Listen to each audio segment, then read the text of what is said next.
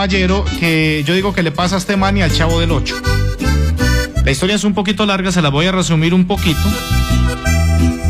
Bueno, eh, este man eh, nos cuenta la historia y dice, ve hermano, llevo cuatro meses separado. Tengo para contar de qué, qué fue lo que me pasó. Vea, casi siempre se piensa que es por culpa de los hombres, siempre cuando se acaba alguna relación o cuando se acaba algún matrimonio. Siempre nos tildan de perros y cuando nos separamos, siempre dicen que fue por culpa del hombre. Pues en esta ocasión déjenme decirles que la verdad fue por culpa de mi mujer. Ah, por lo menos todavía le dice a mi mujer. O sea que él tiene esperanza. Eh, todavía están ahí, sí, tiene que ser. Todavía le abre el bolsillo.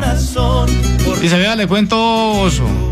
¿Cómo le parece que mi mujer hace casi 10 meses se fue para Pereira a una entrevista de trabajo que tenía?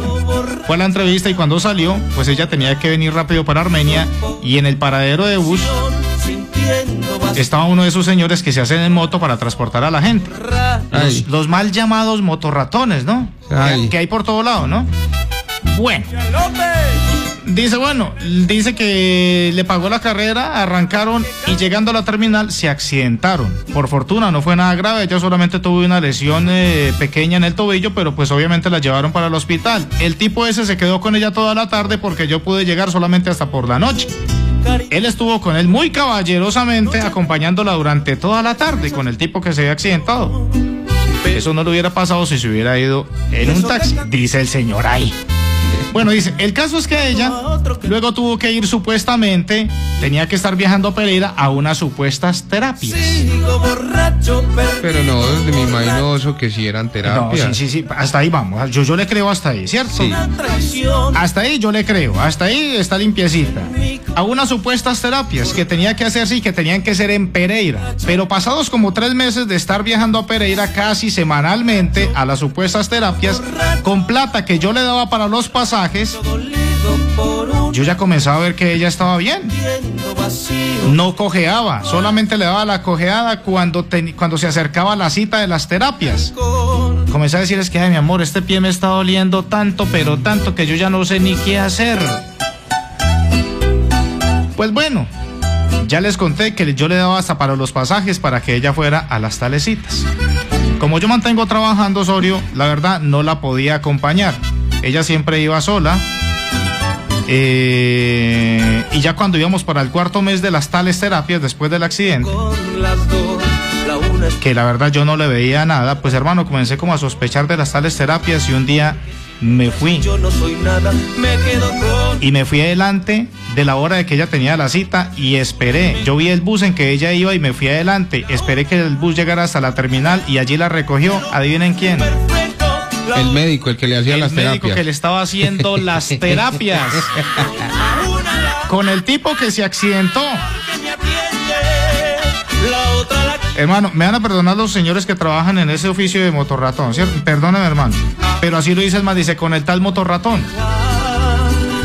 Era el que le estaba haciendo las terapias. Esa era el que le estaba haciendo las terapias. Yo de una vez los frenteé. Y algo que la ira, pues hermano, no esperé ni que ella se subiera yo le tiré la moto encima, porque yo ando en mi carro y le tiré el, eh, le el carro encima a esa lora de moto. Se la acabé. Ahora estoy demandado por el tipo. Dice que le tengo que pagar la moto y al parecer me va a tocar responderle por los eh, gastos. Aparte de todo, he cachoneado, me toca responderle por los gastos de esa lora de moto. Ahí tengo para contarles. Eso ya hace casi cuatro meses que sucedió eso. Y eso hace que la tengo a ella ahí pidiéndome disque perdón. Que fue una aventura. Que la perdone. Así pasaron las cosas, así fue la situación.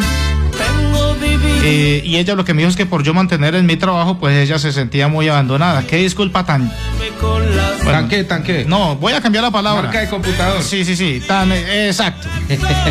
Qué disculpa tan eona. Eh, bueno, ¿cómo le parece Osorio que ahora me mantiene en mi mando? Eh, viene hasta mi trabajo, me trae el almuerzo, cosa que nunca hacía. Obviamente ella está viviendo con la mamá y yo sigo viviendo en mi casa. Por fortuna no tenemos hijos. Pero bueno, quiero que me digan qué puedo hacer, no sé, un consejo. ¿Qué hago? Yo sí lo cojo. Yo sí usted, lo me, cojo. usted me deja cogerlo ahorita, vos.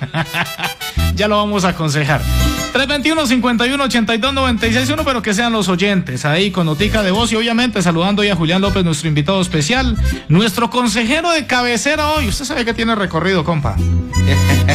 Vamos a ver con qué nos sale, hombre, Julián López. Entonces, el día todo es soledad. A esa hora siempre es la Tusa Olímpica, es de 12 a 2 de la tarde, siempre. Y con repeticiones en las horas de la noche. 96.